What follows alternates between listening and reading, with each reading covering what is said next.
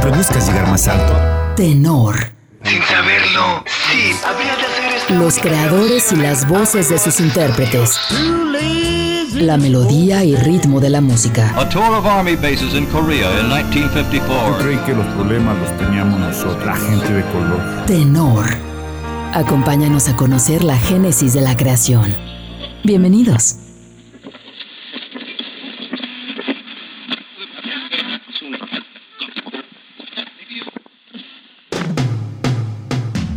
Transcurría el segundo periodo presidencial de Juan Domingo Perón cuando en el seno de la familia formada por Lidia Sorrentino y Raúl Mateos, el 26 de enero de 1954 celebraban el nacimiento de su primer hijo Miguel Ángel, que prácticamente nació con un piano al alcance, pues era el instrumento que tocaba su madre, graduada del Conservatorio Manuel de Falla como docente en música. Además, su padre era un gran aficionado al jazz, Ambos fueron determinantes para que el pequeño Miguel recibiera formación musical en casa. El 6 de julio de 1957 nació su hermano Alejandro Daniel, quien se convertiría más adelante en su leal compañero de aventuras musicales. Su madre fue quien le brindó a Miguel sus primeras lecciones creando un vínculo muy cercano y especial con ella.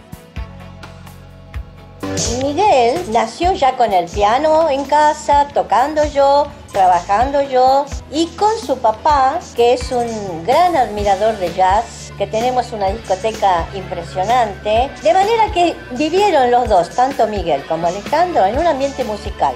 Además, yo en aquellas- en aquellos años teníamos este, abono en el Teatro Colón y en el Coliseo, por el Mozarteum.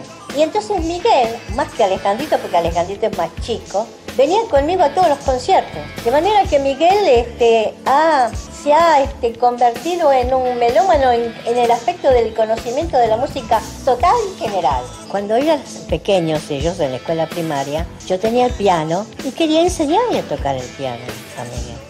Y Miguel muchas veces me ha dicho de pequeñito, ¿no? No, mamá, vos no sabés. Era como una cosa que como él la tenía a diario, supuestamente, era como que la enseñanza tenía que venir de afuera, no de adentro de su casa. Pero de alguna manera uno le fue inculcando que si él quería ser músico, porque primero fue autodidacta, su guitarra, que primero se le compró, fue una guitarra española y tocaba folclore. Entonces ahí empezó a tener profesores particulares, luego hizo todo el conservatorio, o sea, que es un músico formado.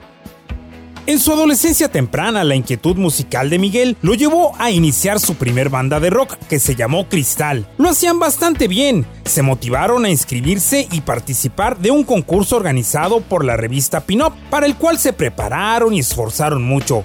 Pero no les alcanzó lamentablemente para ganarlo. A pesar del revés, Miguel decidió prepararse más. En 1973 seguiría los pasos de su madre al ingresar al Conservatorio Manuel de Falla, en el que se especializó en guitarra, piano, canto y composición. En 1976 finaliza su paso por el conservatorio. Tres años más tarde formaría la banda SAS, que Miguel encabezó en la guitarra, teclados y voz, su hermano Alejandro en la batería, Jorge Infusino en el bajo y Omar Moretti en la guitarra. Entre todos grabaron un demo con temas en inglés y comenzaron su recorrido por bares y pubs en Buenos Aires. En 1980 salieron Jorge y Omar de la banda y sus lugares serían tomados por Fernando Lupano en el bajo y Ricardo Peñotti en la guitarra. Comenzaron a ampliar su repertorio y continuaron grabando sus demos. Uno de ellos llegó a las manos del productor Fabián Ross, quien se contactó con Alfredo Capalvo, que era el productor de los shows que la banda inglesa Queen iba a dar en Argentina en 1981. Alfredo quedó impactado y los convocó para que el 28 de febrero, primero y 2 de marzo de 1981 fueran los teloneros de dichas presentaciones. En ese mismo año, el músico Raúl Porcheto los contactó con el productor Oscar López, quien se interesó en ellos pasando a ser su productor ejecutivo. De la mano de él, se concibe su debut discográfico al ser incluidos en el disco compilatorio La Isla de la Música, con la canción Solo tu amor es dinamita. En ese álbum participaron también artistas como Miguel Cantilo y León Gieco. Por fin, en 1982 llegaría el primer álbum de Sass, una propuesta fresca, más hacia el rock pop y con cierto aire de New Wave, que se publicó bajo el sello Sasam Records. del productor Oscar López.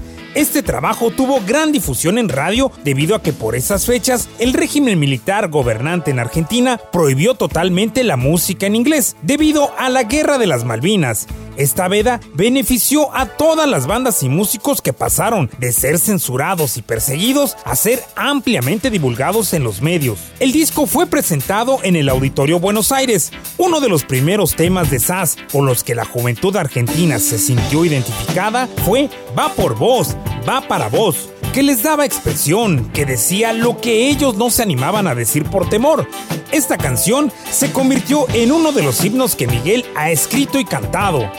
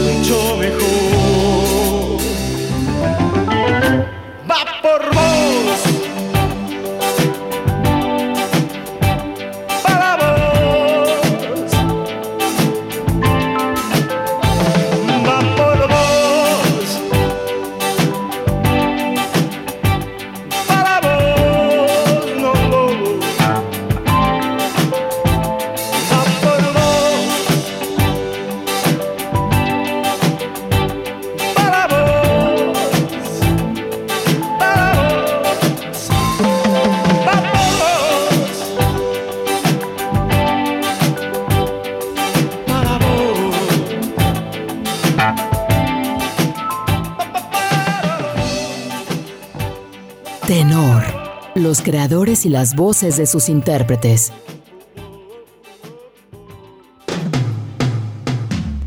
Oscar López les hizo la propuesta para que la agrupación dejara de llamarse SAS y comenzar a denominarse Miguel Mateos y SAS. También se darían algunos cambios en la alineación, pues Pablo Guyot tuvo un paso fugaz, ya que se integraría más adelante a la banda soporte de Charlie García, que luego formaría el grupo Hit.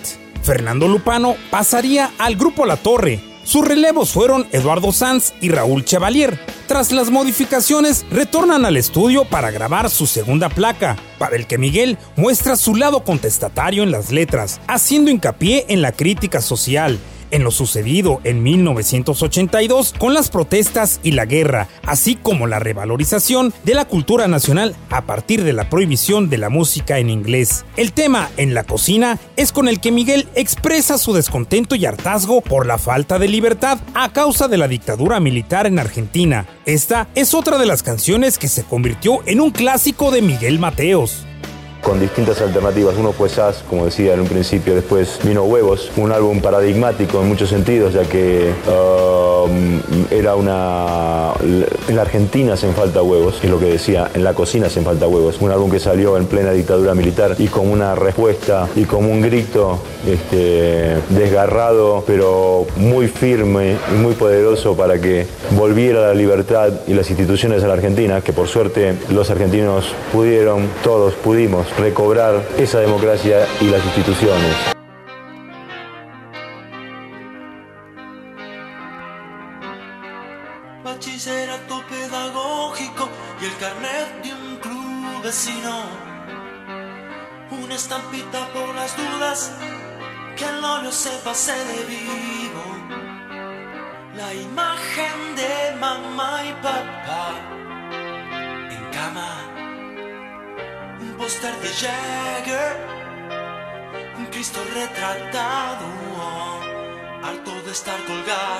El sueño eterno de un marido fiel, o que al menos le haga bien el verso. La desgracia de la tía Inés, que a los 16 se fue con un marinero griego. El juego de ella no me toques, y por dentro estás muriendo porque te toque. Nena, vas a ver cuando esta noche llegue a casa, papá.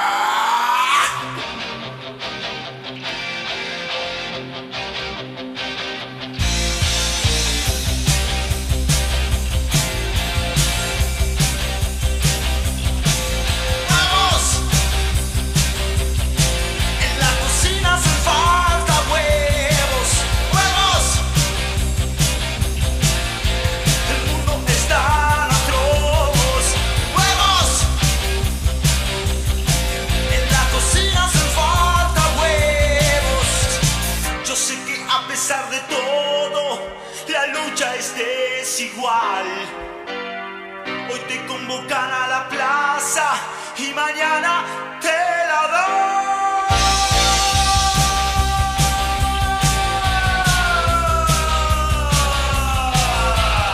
Si pasa música nacional, no es que se hayan dado cuenta que la cultura de un país está en su gente y yo sé que aquí hay La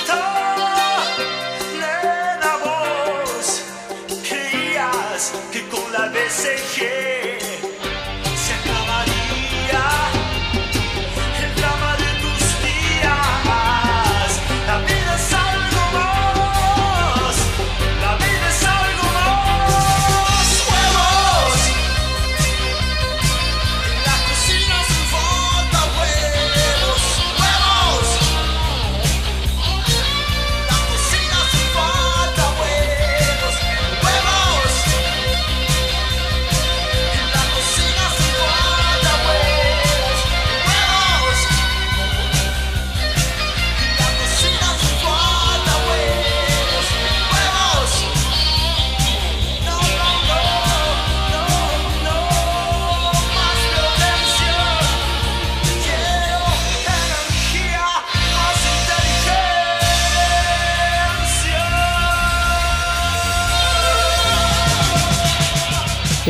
De la creación. Tenor. Regresamos. Los creadores y las voces de sus intérpretes. Tenor. Continuamos. Recuerda visitar las páginas de Facebook de Jalisco Radio y el portal Radio. Ahí puedes dejarnos tus comentarios sobre esta y otras emisiones de tenor.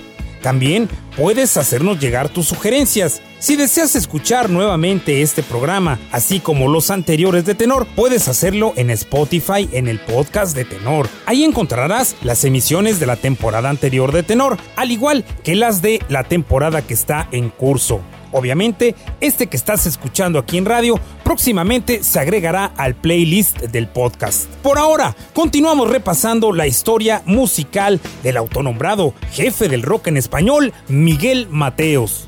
En noviembre de 1984, Miguel Mateos y Sass presentaron su tercer disco en el Estadio Obras llamado Tengo que parar, un álbum que terminó por consolidar a la agrupación como un estandarte de la revitalización del rock argentino en la era posterior a la Guerra de las Malvinas. Las letras para este trabajo se alejan del tema contestatario. Un par de temas de este álbum se convirtieron en referentes para esa juventud argentina que buscaba identidad y la encontró en Tira para arriba y Tengo que parar. Y para Miguel y el grupo significó su proyección definitiva tanto a nivel nacional como internacional.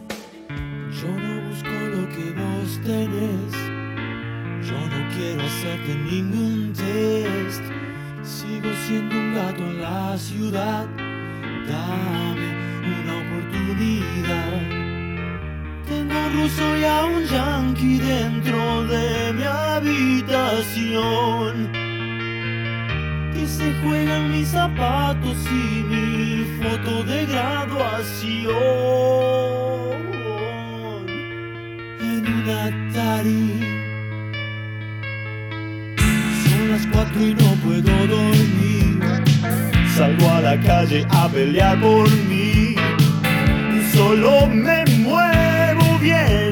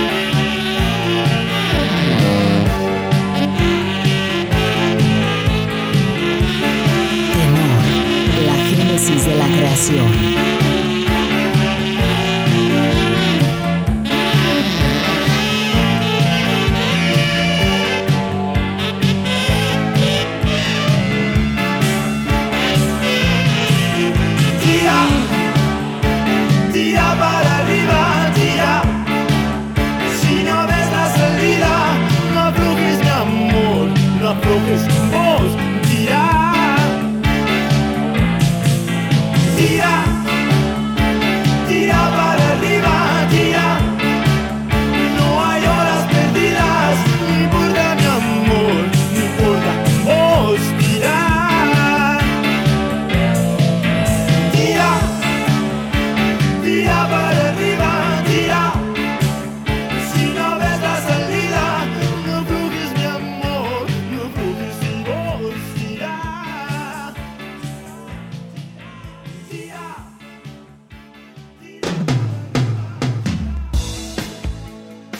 En abril de 1985, Miguel Mateos y Sass realizaron una serie de cinco presentaciones en el Teatro Coliseo, grabaciones que sirvieron para la edición de su primer álbum en directo, Rocas Vivas, que logra retratar toda la energía que genera la banda y la comunión con su público.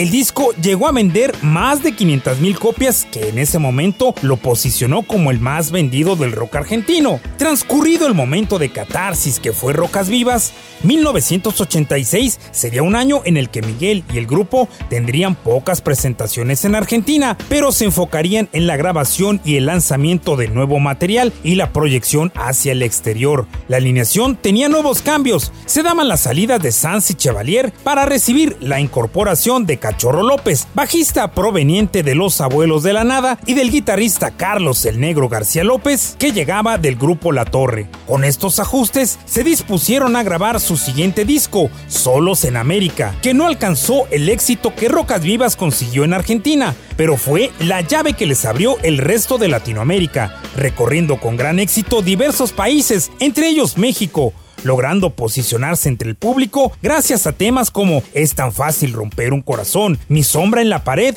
y la canción que se convirtió en el himno de las juventudes latinoamericanas, Cuando seas grande.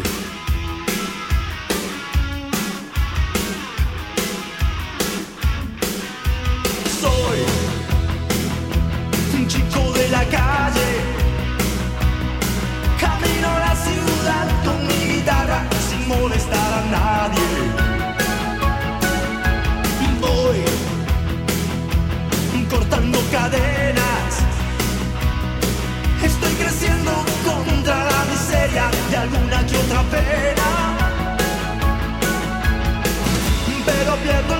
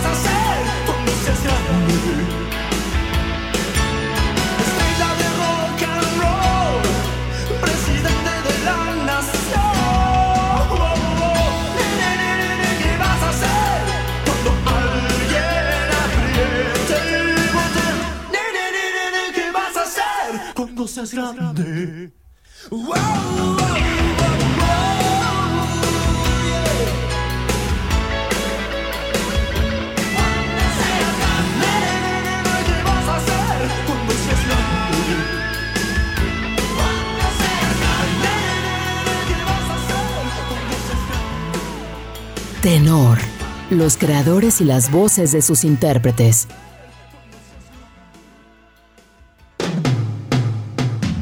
Durante la segunda mitad de 1987, Miguel Mateos estaba en una nueva gira por México, donde inició la grabación del quinto álbum de estudio con su banda SAS llamado Atado a un Sentimiento, producción que sería finalizada en Argentina y fue lanzada por la disquera BMG Ariola, logrando tener muy buena recepción en países como Perú, Venezuela, Colombia, Chile, México y también en Centroamérica. Y ante la falta de oportunidad para hacer shows en su país natal, se convirtieron en bastiones importantes para su música. El 17 de septiembre de 1988, Miguel Mateos y Sass participaron de un evento que marcó un parteaguas en los conciertos en Colombia, un festival en el que estuvieron artistas de habla hispana de diferentes géneros musicales. La presentación de Miguel y su banda originalmente estaba prevista para la medianoche, pero por diversas circunstancias se postergó hasta las 5 de la mañana. La recepción que tuvieron del público colombiano estableció un especial con ellos.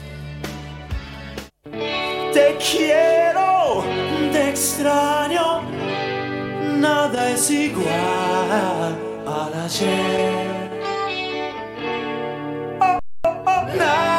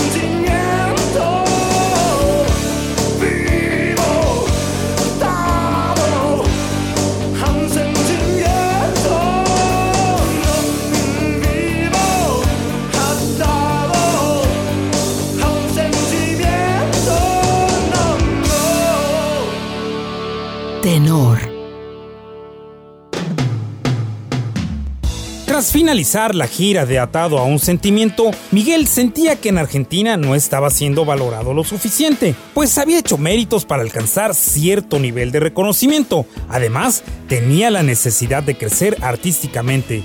Estas situaciones lo condujeron a tomar la decisión de disolver su banda SAS y tomar la ruta como solista. En 1990, junto con su hermano Alejandro, se mueve a Los Ángeles para ponerse en las manos de Michael Zembelo. Con él retomó algunas de las temáticas sociales que había abordado con SAS, como la canción Tirar los muros abajo, pero también el amor y la introspección son cuestiones que toca Miguel. La influencia de Michael es notoria. La presencia de sintetizadores hizo que el sonido de Mateos se hiciera más bailable, con un toque refrescante con el que su debut en solitario, Obsesión, se convirtió en un gran éxito.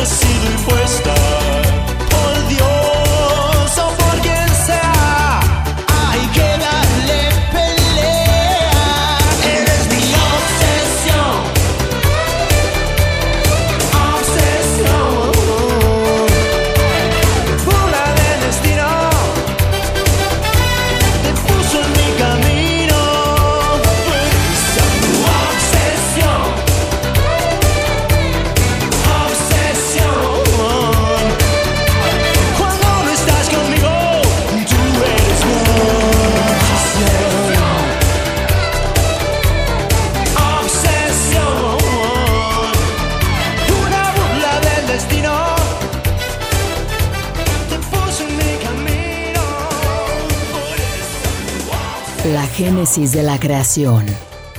Tenor. Regresamos. Los creadores y las voces de sus intérpretes. Tenor. Continuamos. Antes de seguir, déjame reiterarte la invitación para que visites a lo largo de la semana las páginas de Facebook de Jalisco Radio y también la de El Portal Radio. Esta permanece activa para que puedas dejarnos ahí tus comentarios sobre esta y otras emisiones previas de Tenor. Y también para que nos compartas tus sugerencias. Si deseas escuchar nuevamente este programa, podrás hacerlo en Spotify, en el podcast de Tenor. Por ahora, pasemos al bloque final de este recorrido por la trayectoria del jefe del rock en español, Miguel Mateos. Luego de cerrar la gira de su álbum Obsesión en 1991, Mateos retorna a los estudios para grabar su segunda placa como solista, que llevaría por nombre Kryptonita, en la que deja de lado los ritmos bailables, regresando a las guitarras y sonidos más rockeros y orgánicos. La gira de esta producción fue documentada en el disco en directo Cocktail, que se presentó en 1993.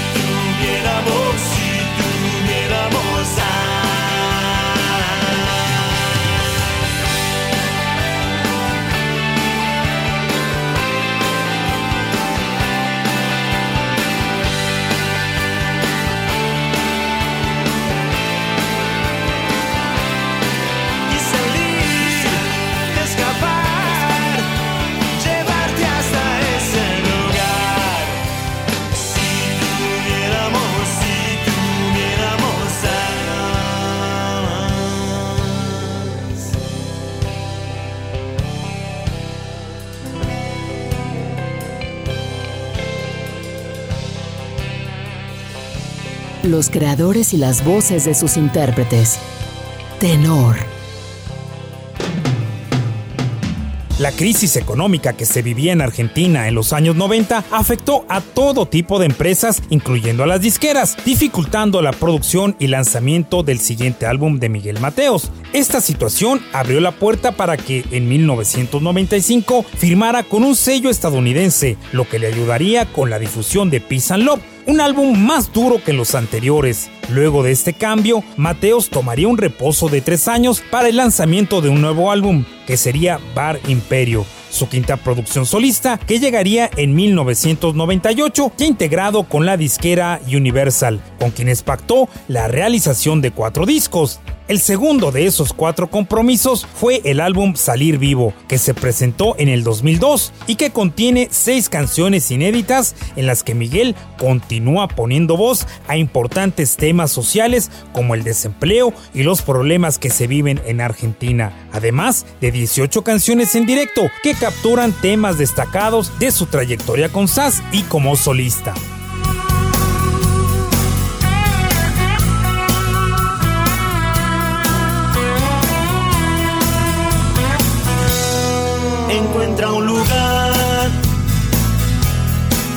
Algo alejado. Estoy del otro lado, esperando llegar. Busca ese color que vaya con tus ojos. Vístete despacio, me muero por llegar.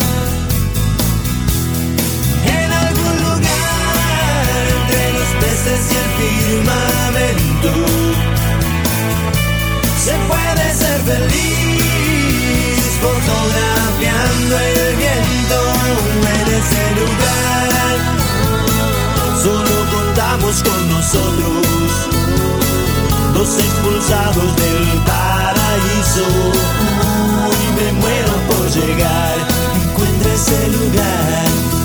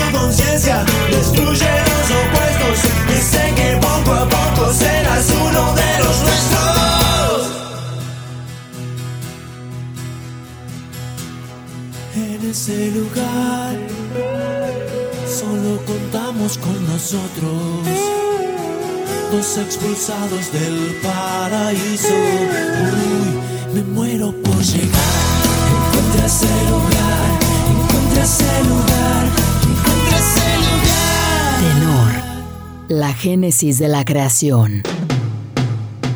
En 2005 se da el estreno del quinto trabajo de estudio en solitario de Miguel Mateos, denominado Uno, que sonoramente es muy semejante a Peace Love, agresivo, rockero, al que el propio Miguel describe como un disco netamente argentino. Tres años después, en 2008, lanza Fidelidad, un disco dedicado precisamente al aguante, a la lealtad de sus fans, un agradecimiento a todos ellos, a aquellos que le han comentado que cuando se sienten tristes ponen una canción suya que les alegra el día y les motiva a seguir. En 2011 participa del concepto Primera Fila, creado por la disquera Sony, antes de lanzar nuevo material inédito que originalmente Miguel pretendía plasmar en una trilogía que abarcaría sus líneas musicales formativas, el pop, el folk y el rock, pero debido a las crisis de ventas discográficas, la empresa le forzó a resumir todo en un solo disco. El resultado fue La Alegría ha vuelto a la ciudad, que se presentaría en el año 2013. En 2016, Mateos presenta un nuevo álbum llamado Electropop, con la idea de complementar esta trilogía, que al finalizarla dejaría de editar álbumes en físico para solo publicar canciones en formato digital. El cierre de esta serie de discos es un Do presentado en 2019. Es justo reconocer que Miguel Mateos es uno de los pilares del movimiento que llegó a nuestro país bajo el eslogan de rock en tu idioma, que desde su trinchera musical ha hecho reclamos políticos y sociales desde la época de la dictadura hasta la actualidad, con un repertorio que abarca desde temas bailables, letras sobre el amor, letras sobre mandatos familiares, sobre los problemas de la clase trabajadora, las dificultades de tocar rock and roll. Sus canciones lograron darle identidad a varias generaciones, ese es el legado más trascendente del jefe del rock en español, Miguel Mateos. Antes de finalizar, te reitero la invitación para que a lo largo de la semana visites las páginas de Facebook de Jalisco Radio y el portal Radio, para que ahí nos dejes tus comentarios sobre esta y otras emisiones de Tenor. Si deseas escuchar de nuevo este o cualquiera de los programas anteriores de Tenor, puedes hacerlo en Spotify en el podcast de Tenor. Por hoy agradezco nuevamente de forma infinita el favor de tu compañía. Los espero el próximo sábado para la siguiente entrega de Tenor, la génesis de la creación. Soy Eduardo Ortega. Hasta pronto. En ese, en ese trayecto de instantes, de emociones compartidas y fundamentalmente de música y palabras que forman como una suerte de cuerpo envuelto por un alma, como suelo pensar, y no al revés. Eh, creo que eso es en definitiva la música y creo que ese es en definitiva mi eh, humilde manifiesto. Eh, creo que es esa capacidad inmensa, espontánea e intuitiva de tocar las fibras más íntimas del ser. Así que muchas gracias por compartir todo este viaje conmigo y estar vivos, haber salido vivos, seguir vivos por amor a la música y por amor a la existencia. Un abrazo.